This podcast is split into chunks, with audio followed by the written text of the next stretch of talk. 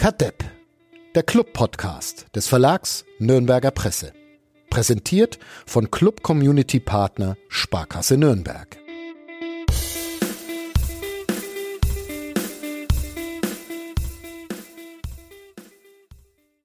Ein Trend hat sich bestätigt in den vergangenen Wochen. Wir machen zu viele Fehler, sind nicht zweitligatauglich und eine eine Schande für die Stadt. Unter anderem, Flo, äh, funktioniert unser Geoblocking Oberpfalz äh, ungefähr so gut wie eine Viererkette eines uns sehr gut bekannten äh, Fußballvereins in der zweiten Bundesliga. Markus hat uns nämlich geschrieben, wir sollen bitte das Dissen der Oberpfalz einstellen. Er hört uns in Schwandorf. Ich kann mich an den Diss nicht mehr erinnern. Kann den noch jemand von euch beiden rekonstruieren?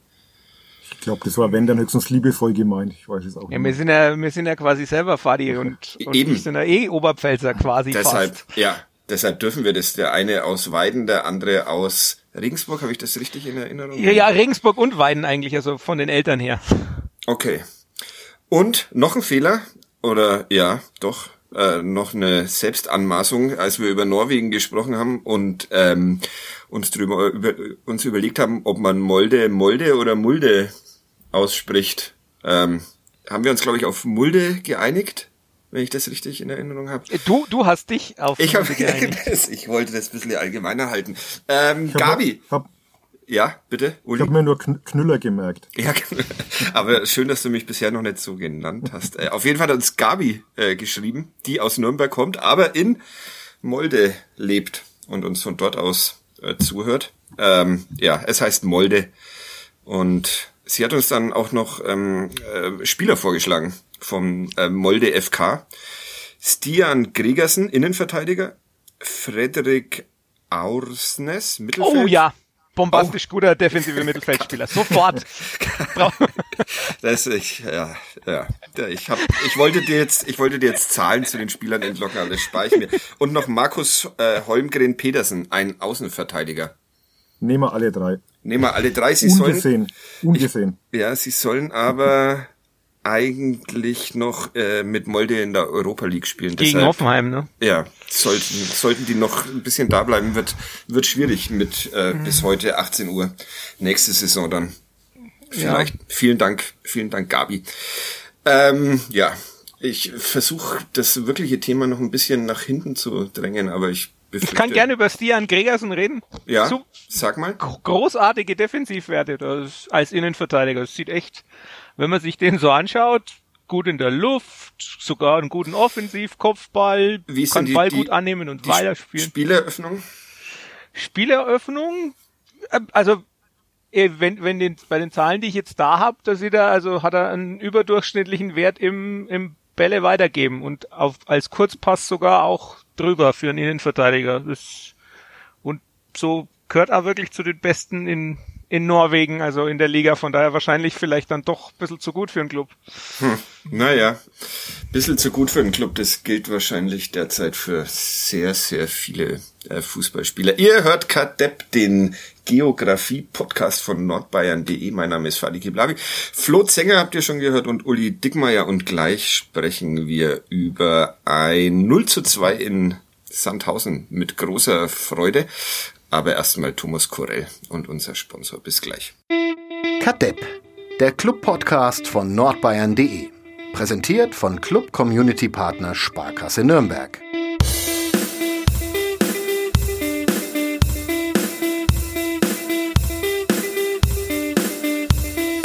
Also, ich fasse noch mal ein paar Meinungen zusammen nach diesem Wochenende. Christian Martinia raus aus dem Tor, Enrico Valentini raus aus der äh, runter mit der Kapitänsbinde raus aus der Mannschaft, Nikola Dovedan raus aus der Stadt, äh, Trainer Robert Klaus auch raus, alle raus.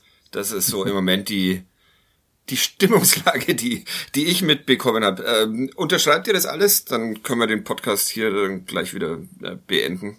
Uli? Wolltest du, wolltest du nicht einen Kollegen Gloser einladen für diese Fälle? Ich habe äh, tatsächlich äh, dem Gloser heute äh, Morgen eine WhatsApp geschrieben. Es war enttäuschend.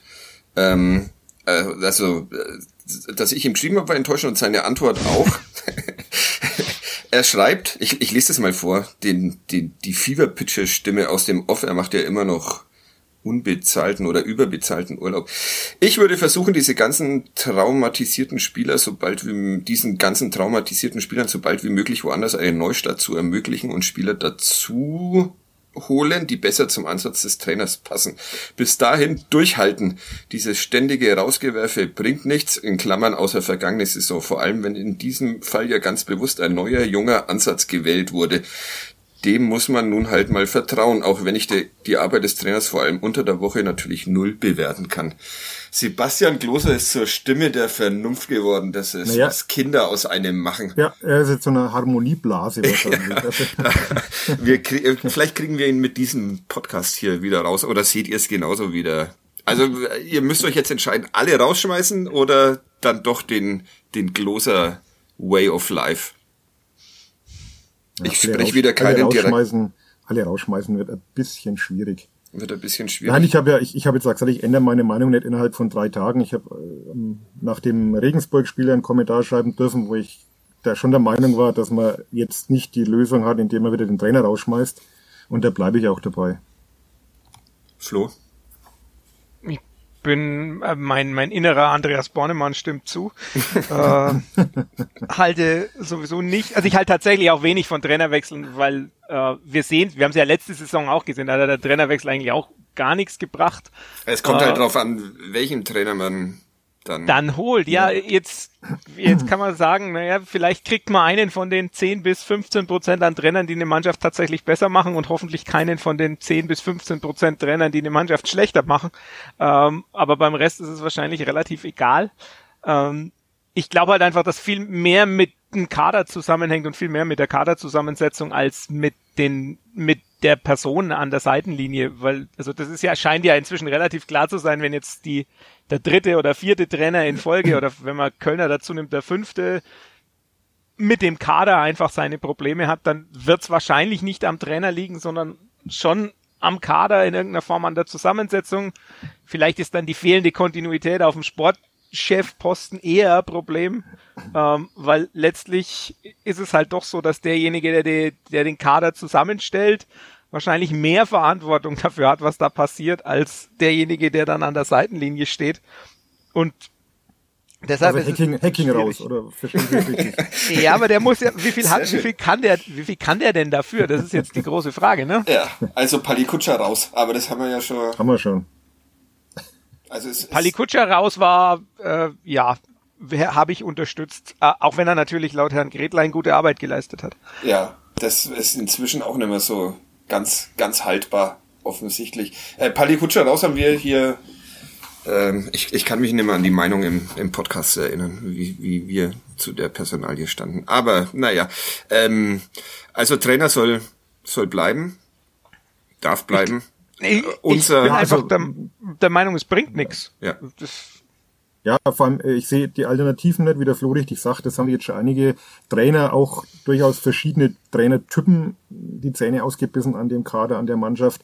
Ähm, dann stellt man wieder Bastian Schweinsteiger mit Marek Mintal hin, dann muss Hans Böller sein Buch wieder umschreiben.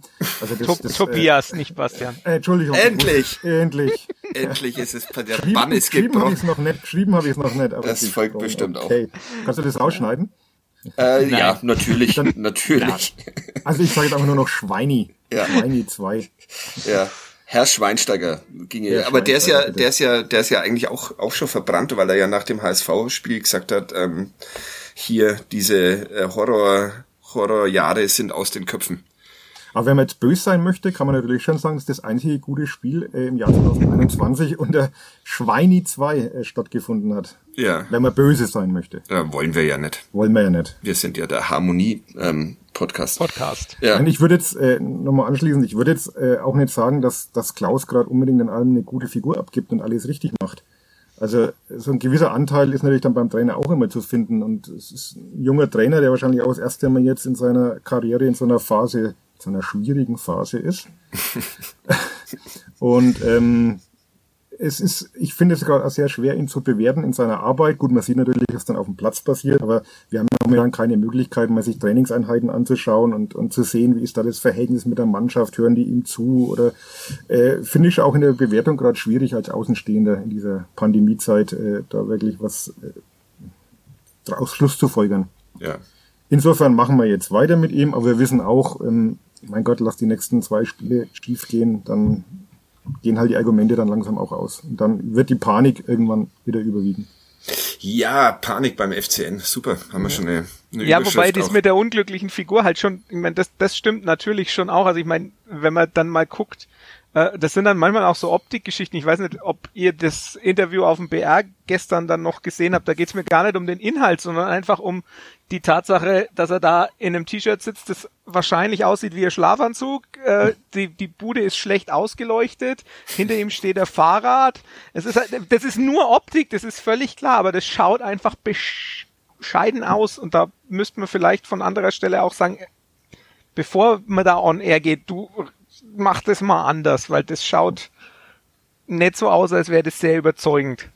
Zum Glück findet dieser Podcast ohne ohne Bild statt. Manchmal manchmal ohne Ton, das ist äh, nicht gewollt, aber ohne Bild ist äh, sehr gewollt, weil aber auf Instagram haben wir doch dann immer ein Bild. Das stimmt. Hm. Naja. Wobei, wobei Klaus ja immer sehr betont, hat er auch kürzlich wieder gesagt, dass er halt authentisch ist. Er will keine Rolle spielen, er will sich nicht verstellen, er ist so, wie er ist. Dann ist es ja auch schon wieder authentisch, wenn er sich da so in seinem Schlafanzug hinsetzt. Ja, war ja spät. Ich, ich zum Beispiel war schon im Bett. Also, ja, auch Schlafanzug.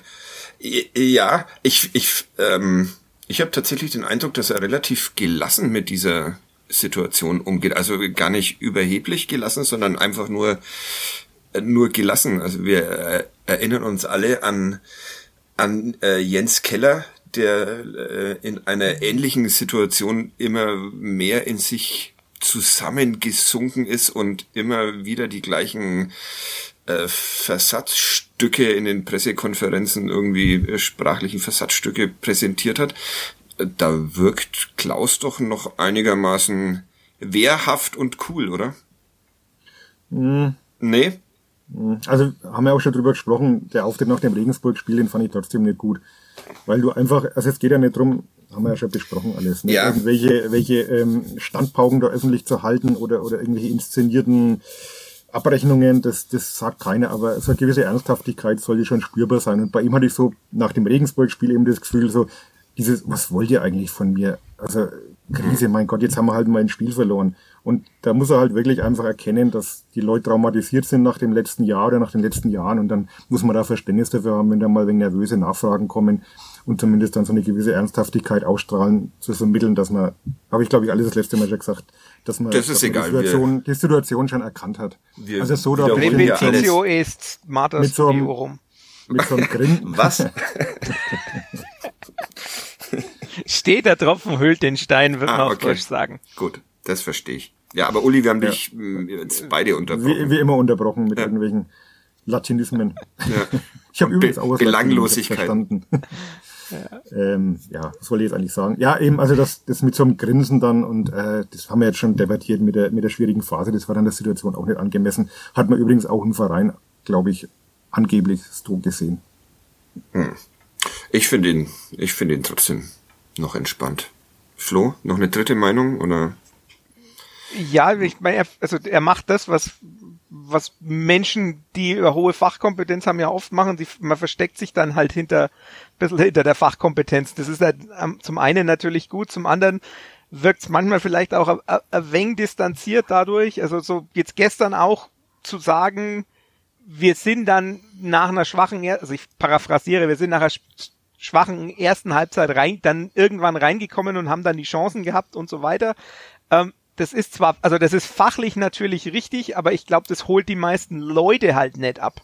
Und das ist dann so ein bisschen der Unterschied zwischen dem medialen Auftreten und der internen Analyse. Ne? Also ich, ich, ich sehe das, wenn ich mir das, das Spiel nochmal angucke und dann auch so die, die Auswertungen, dann sehe ich das auch so wie er. Klar, die, ab einer gewissen Zeit, ab einem gewissen Zeitpunkt war es gerade in der zweiten Halbzeit okay, aber das nimmt ja die Leute nicht mit, wenn du 2-0 in Sandhausen verlierst. Ist auch klar, wenn, wenn der Herr Dovedan, Möller, Deli, Mike Reiter, Scheffler, wer auch immer, vielleicht zwei Chancen nutzt, dann sprechen wir heute über den Befreiungsschlag und die tolle Moral der Mannschaft und ist auch klar. Aber dass sie es eben nicht genutzt haben, sagt ja auch was aus. Die Leute abholen ist ihnen aber schon gelungen. Zumindest haben sich am späten Abend noch ein paar Ultras am Pfalzner Weiher eingefunden, wollten der Mannschaft gratulieren, durften aber nicht, weil die Polizei was, was dagegen hatte. Das ist jetzt dann vielleicht doch so krisenähnlich schon die Situation, oder?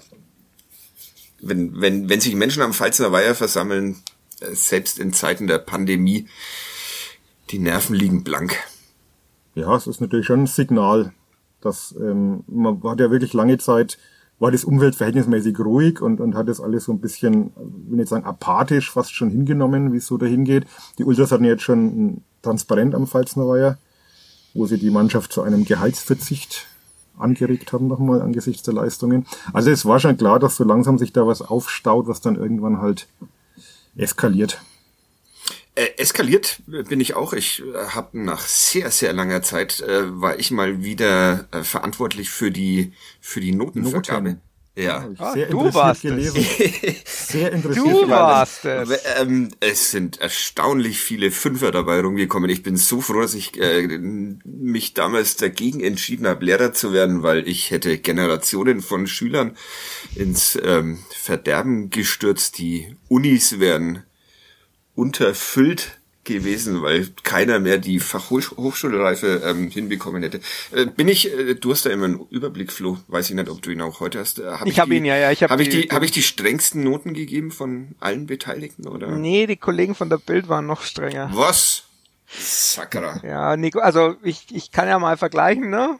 Äh, Nikola Dovedan ja, ich habe eine 5 minus gegeben, der Kicker eine 4,5, du eine 5 und die Kollegen von der Bild eine 6. Oh, ja, 6 ist aber 6 ergibt man nicht, oder? Das mhm. ist.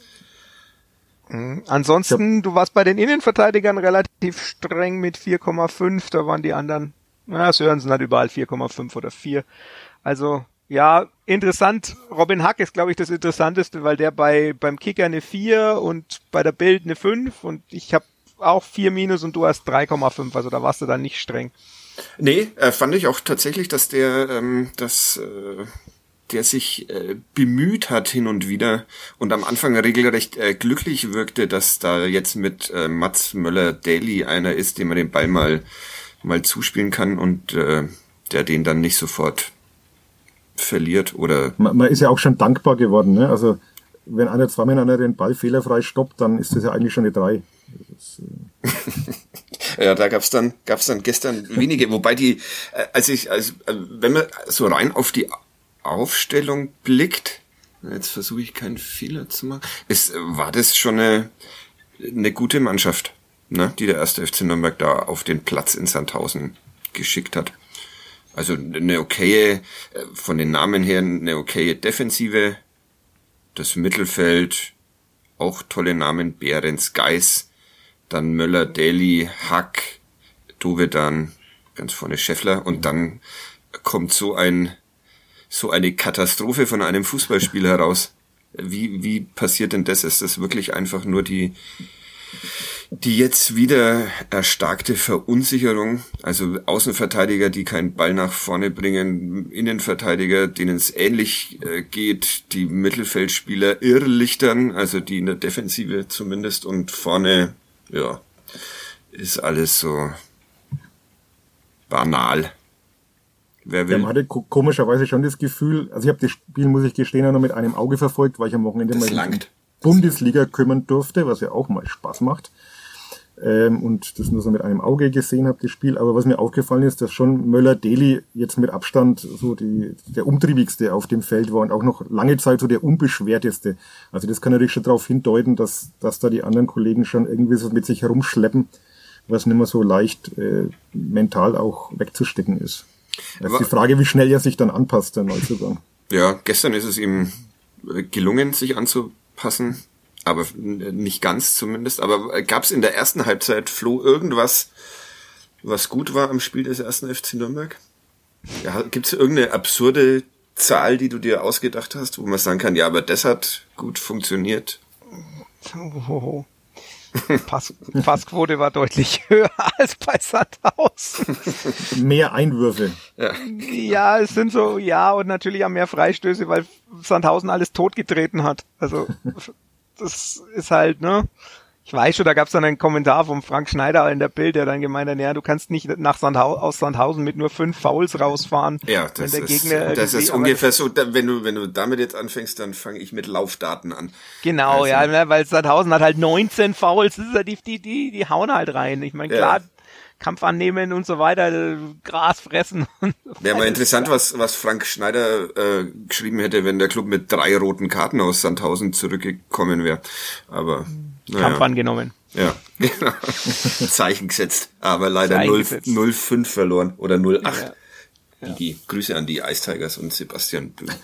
Aber ja, also ja Profisport in Nürnberg, ja. Ja. Äh, Zurzeit läuft's wirklich, wirklich gut, ja.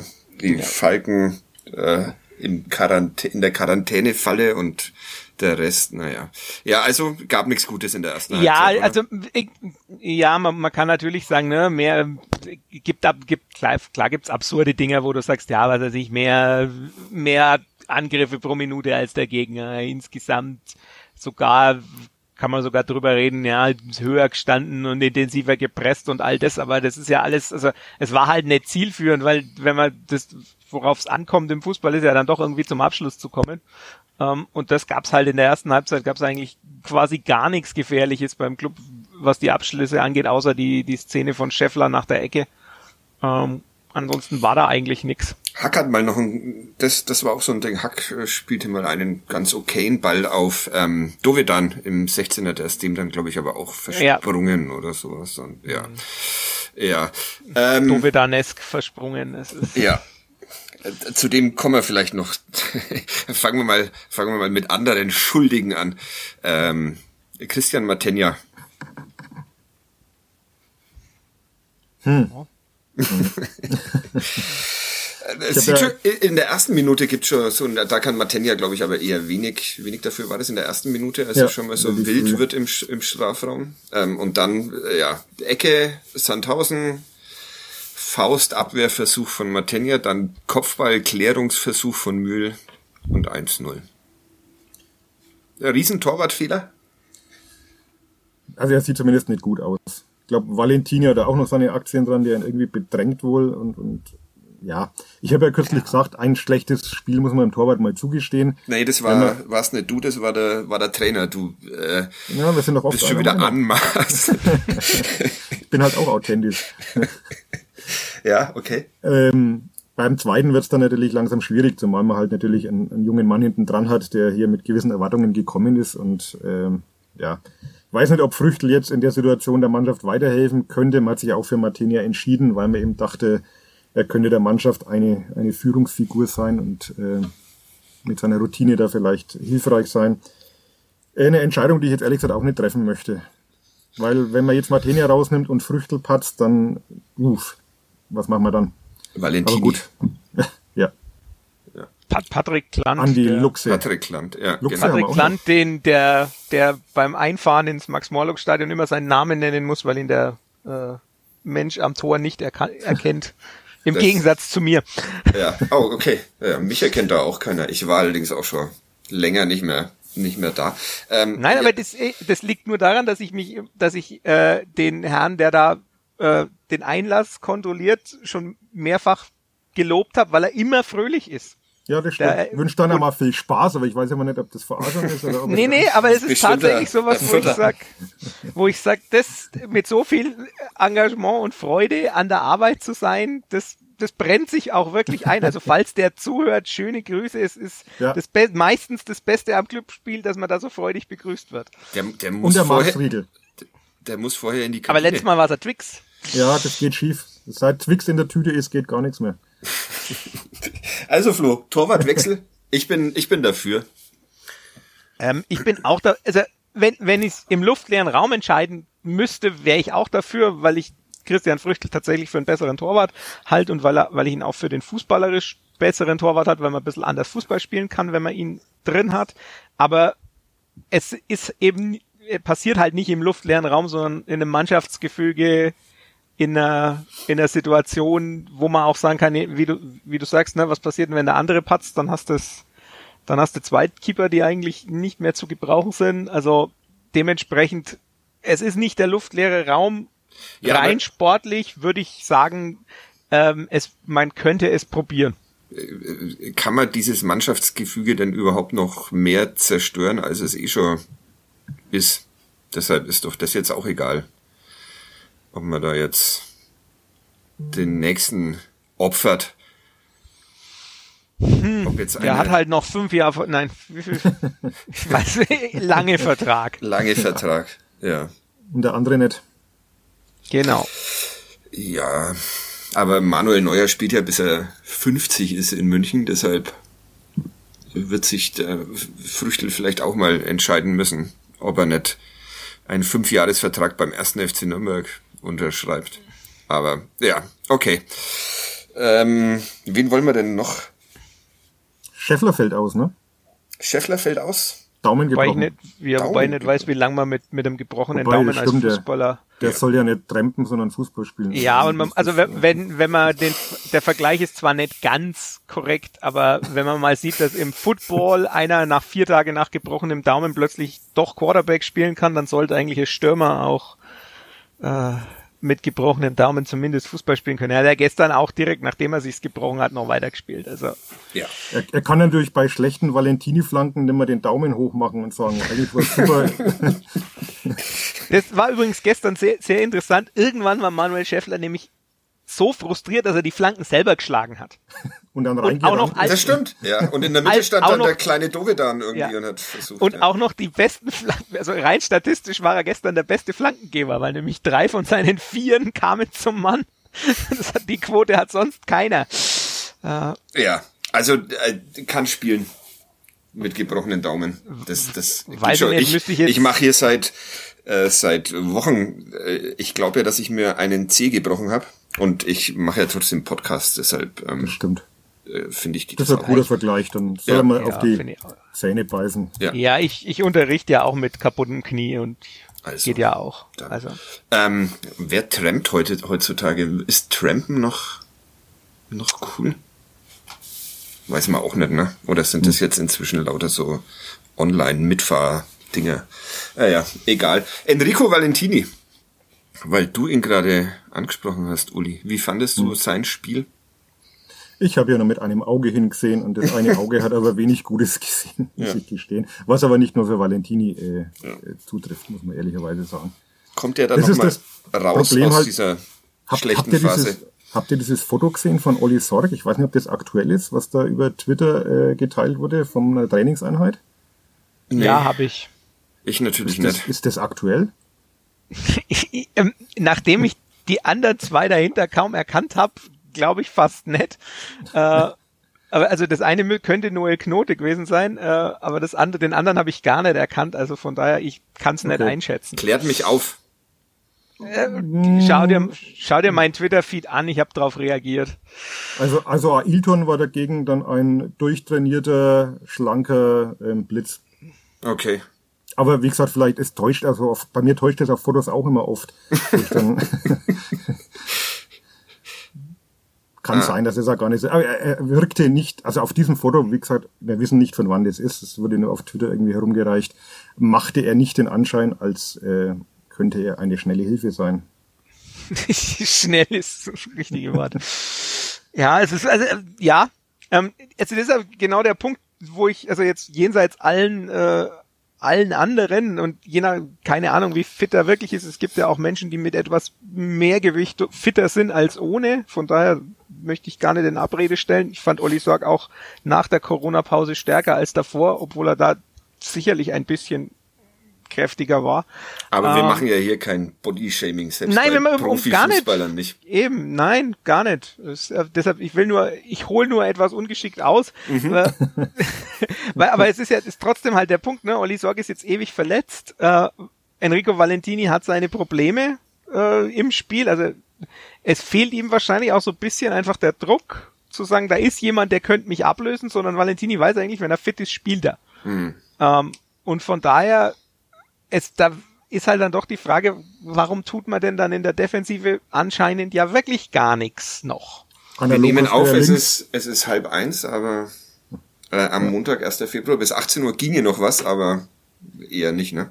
Du hast ja auf der linken Seite analog dasselbe Problem. Also auch ein Handwerker hat ja keine wirkliche Konkurrenz. Seit Nürnberger da nach vorne gerückt ist, hast du ja keine, keine Alternative. Also Linus er kann im. Prinzip, ja, den hast du doch kaputt gemacht. Ja, der, ist, der findet, naja, doch, wir, wir drücken ihm die Daumen. Oder Chili, Nein, aber- aber, der ist jetzt furt. Bei. Peter Hammer. Das ist schon wirklich das Problem, was wir eigentlich von Anfang an gesagt haben, dass du in der, in der Abwehr keinerlei Alternativen hast und auch eine Innenverteidigung mit einem verletzungsanfälligen Maikreiter und Mühl und Sörensen, die das am Anfang der Saison ganz ordentlich gemacht haben, aber beides keine, keine Führungsspieler sind oder, glaube ich, schon eher dazu neigen, auch in Krisensituationen dann eher nervös zu sein, als da voranzumarschieren. Aber Das äh, ist, wenn jetzt, wenn jetzt äh, alle Menschen ähm, äh, feststellen, dass der erste FC Nürnberg äh, da Probleme hat, dann ist es, ist es ein Dieter Hecking Versäumnis, da nicht reagiert zu haben, nicht zu reagieren. Ja, die einzige defensive Verpflichtung, also verbessert mich, wenn ich, wenn ich falsch liege, aber die einzige defensive Verpflichtung war doch Pius Kretschmer unter Hacking. Ja, und Früchtel. Ja, also ich, ich Ja. unterscheide immer zwischen Torwart und, äh, und Defensive, aber ja. Ja. Ja. Ja. Viele, auch kein anderer ein, aber das soll nix heißen. Aber, Und das ja. ist halt eine ganz große Unbekannte, dieser Pius Kretschmann, ne? über den können wir alle nicht viel sagen. Ja, aber warum, Ob wie, der als wie, Alternative jetzt Paratstunde. wie begründet ihr das, diese Untätigkeit? Also könnt ihr euch da in Dieter Hecking reinversetzen? Nein. Ich, ich nicht. Nein, wirklich, wirklich ganz, ganz ehrlich, ich kann viele Entscheidungen nachvollziehen. Ich kann auch den, die Transfers von, von Möller-Daly und Borkowski wirklich gut verstehen. Aber was da in der Defensive passiert, je, also nicht nur in der Richtung, sondern auch in der Rauswärtsrichtung, also mit, äh, dass man, dass man Simon Rhein abgibt, äh, vor der, also vor der Saison oder dass man, nee, wann war das? Im, im Winter jetzt oder Ja, im auch Winter.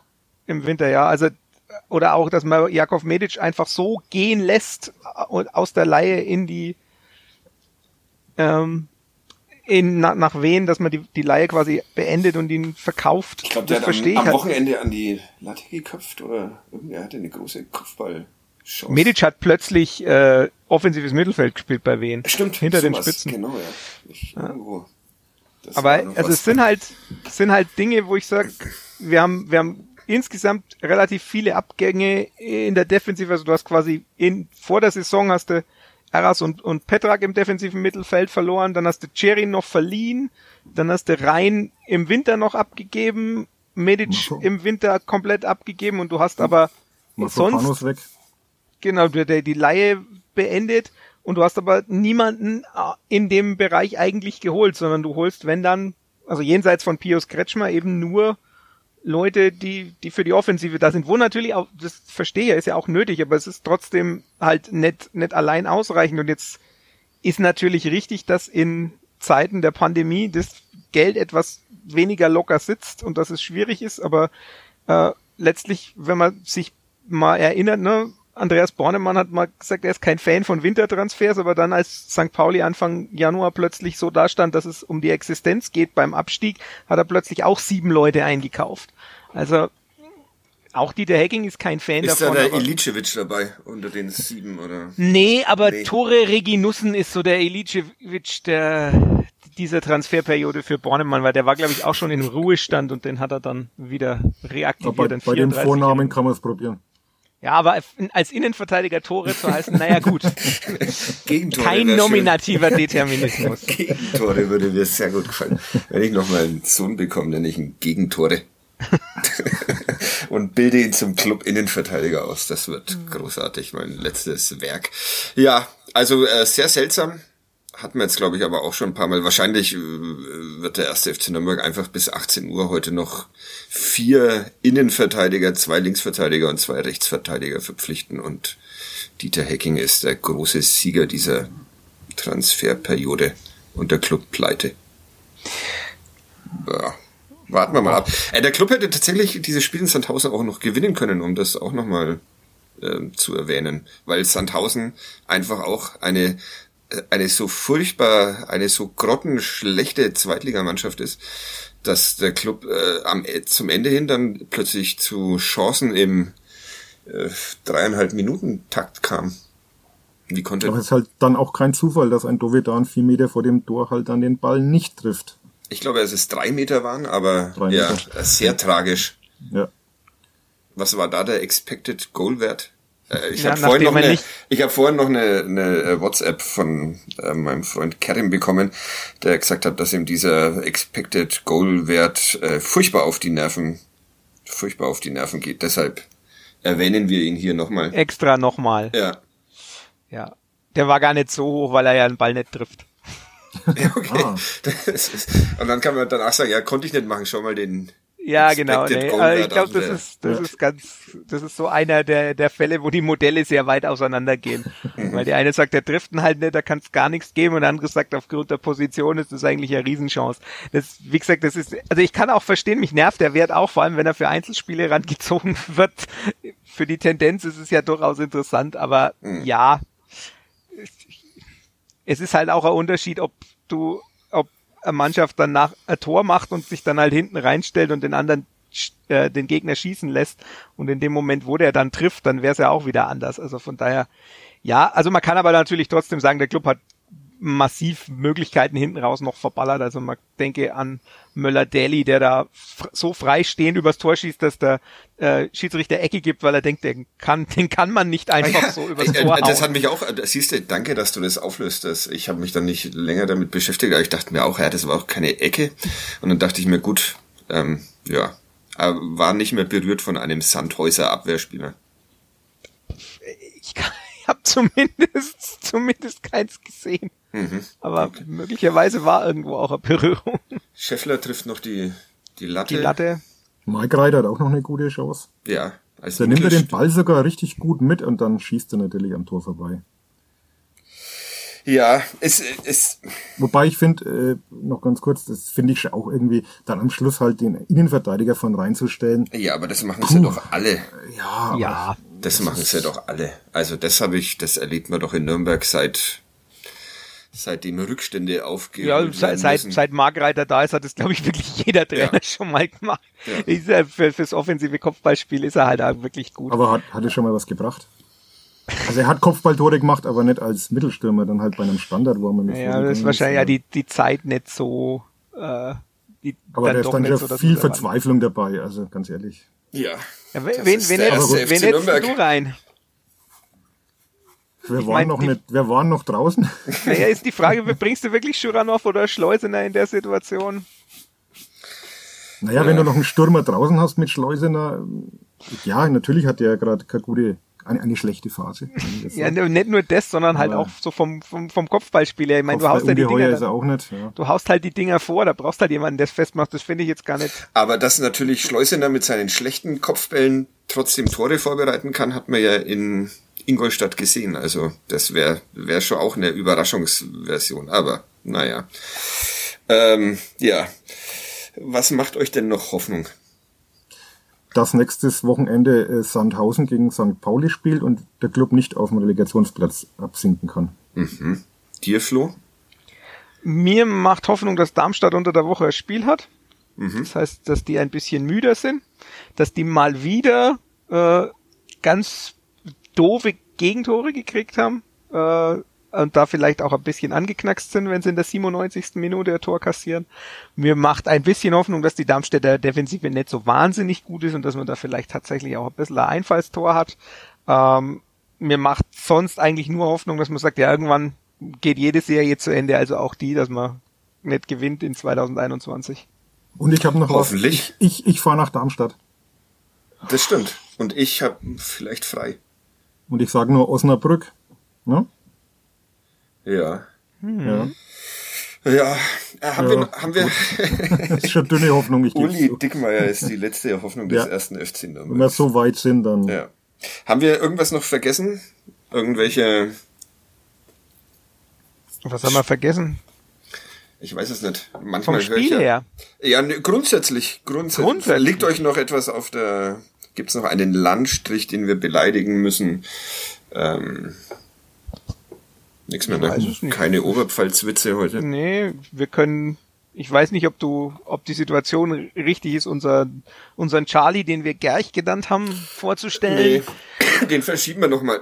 Wir sollen, wir sollen, ja, ja, das stimmt, aber, oder willst du ihn schnell Jetzt wacht allerdings hinter mir meine Katze auf, deshalb müssen wir das jetzt zum schnellen Schnellende bringen. Willst du ihn noch vorlesen, Flu? Ich, ich würde ihn vorlesen, das wäre ganz interessant. Also. Okay, also wir erklären es nochmal. Wir, wir waren in diesem äh, Podcast, äh, in dem man Sportler erraten muss. Einer liest Geschichten über diesen Sportler vor oder Sportlerin, nennt ihn immer dann, wenn der Name zum Tragen käme, Charlie.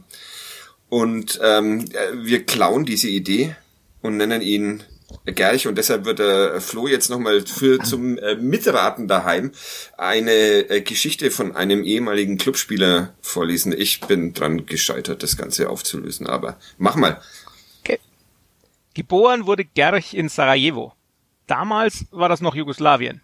Der Grund, warum es heute nicht mehr Jugoslawien ist, ist auch der Grund, warum Gerchs Familie bereits im Kindesalter in die Schweiz floh. Dort war Gerch bereits mit 18 Jahren Erstligaspieler und mit 19 Meister. Noch vor seinem 20. Geburtstag besiegte Gerch in seinem Champions League Debüt den AC Mailand im San Siro mit 1 zu 0. Auch das Rückspiel in der Champions League verlor seine Mannschaft nicht, obwohl sie eine lange Zeit in Unterzahl spielte. Es waren die einzigen Punkte, die sein Team in der Gruppenphase holte. Gegen Marseille und Real Madrid blieb man chancenlos. Ein Jahr zuvor hatte Gerch an gleicher Stelle wie in der Champions League sein Debüt im UEFA Cup gefeiert, damals aber 3 zu 1 verloren. Bis er 22 war, blieb er seinem Ausbildungsverein treu wurde da unter anderem von Urs Fischer trainiert und bestritt 143 Pflichtspiele, in denen er 25 Tore erzielte. Es folgte der Wechsel nach Deutschland, das Bundesligadebüt unter Mirko Slomka, in dem er drei Minuten nach seiner Einwechslung sein erstes und einziges Bundesligator erzielte. Kurz darauf fiel Gerch mit einer Hirnhautentzündung aus und fand, außer für elf Minuten beim 0 zu 5 gegen Bayern München, nie wieder auf den Platz in der Bundesliga zurück. In der Europa League dagegen war er in der Gruppenphase fester Bestandteil der Mannschaft. Nachdem er aber über ein Jahr lang nur in der zweiten Mannschaft zum Einsatz kam, wo er teilweise von einem späteren Clubtrainer trainiert wurde, wurde er dann zweimal in Folge zurück in die Heimat verliehen. Erst zum FC Thun, für den er 16 Spiele fast nur auf der linken Außenbahn spielte und drei Tore schoss und drei vorbereitete. Danach ging es zu den Young Boys. Dort hatte er in der Europa League mehr Einsätze als in der Liga, sodass die Leihe im Winter beendet wurde. Genau in jenem Winter wechselte Gerch dann nach Nürnberg.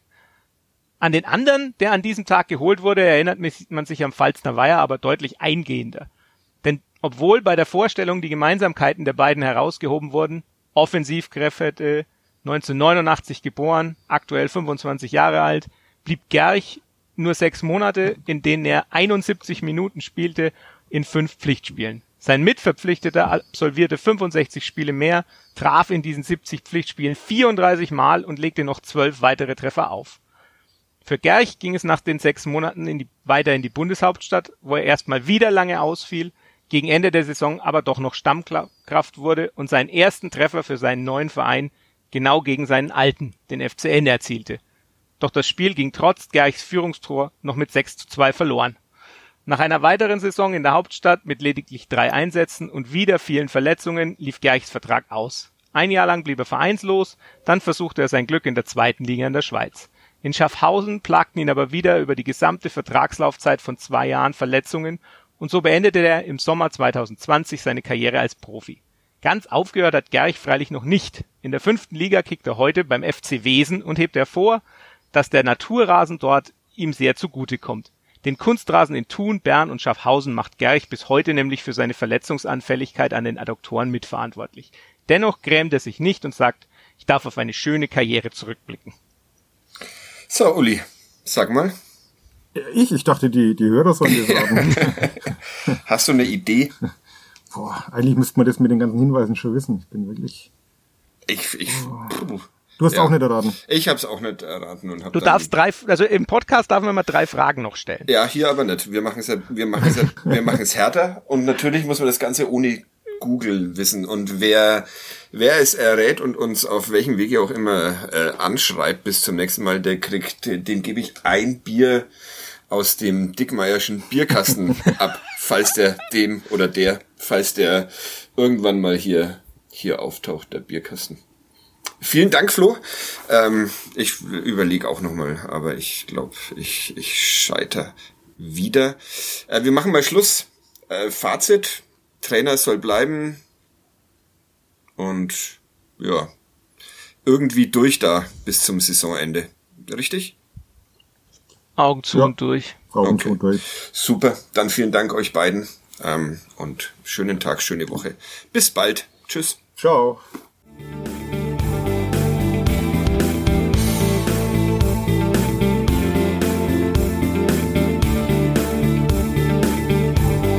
Mehr bei uns im Netz auf nordbayern.de